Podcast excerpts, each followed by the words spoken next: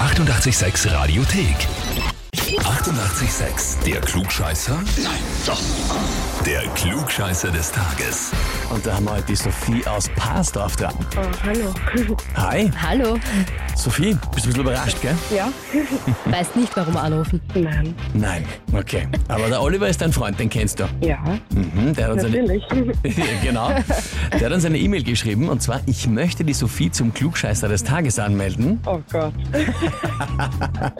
weil sie meine Freundin ist und wirklich fast immer recht hat. Auf einmal habe ich fast immer recht. Alles klar. In echt will er das nicht so oft hören wahrscheinlich, gell? Nein.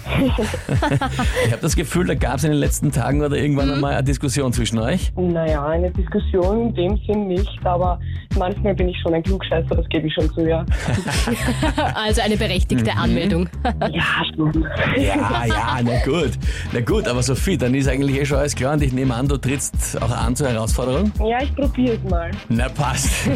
Dann legen wir los. Und zwar, heute ist internationaler Tag des T-Shirts. Hm? Gerade jetzt im Sommer kann man eh oft nur mit dem T-Shirt bekleidet rausgehen, wobei Klar. das auch schon oft zu viel ist bei gewissen Temperaturen. Die Frage heute, eine spannende. Woher hat das T-Shirt seinen Namen? Antwort A. Das naheliegendste, einfach nur von seiner Form, weil es eben so ungefähr wie ein T ausschaut.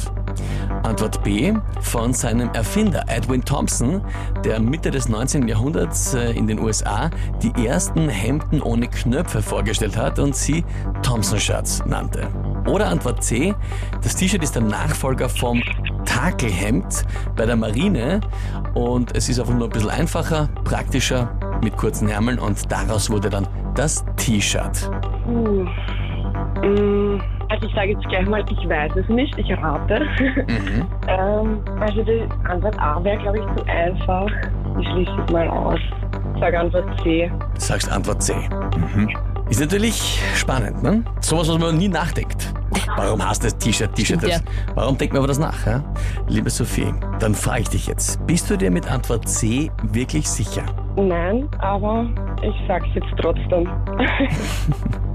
Du Hm, Bleibst dabei. Na gut, dann muss ich dir sagen, in dem Fall war es wirklich die watschen einfachste Antwort. Und zwar Antwort A, weil es ausschaut wie ein T. Okay, na schade.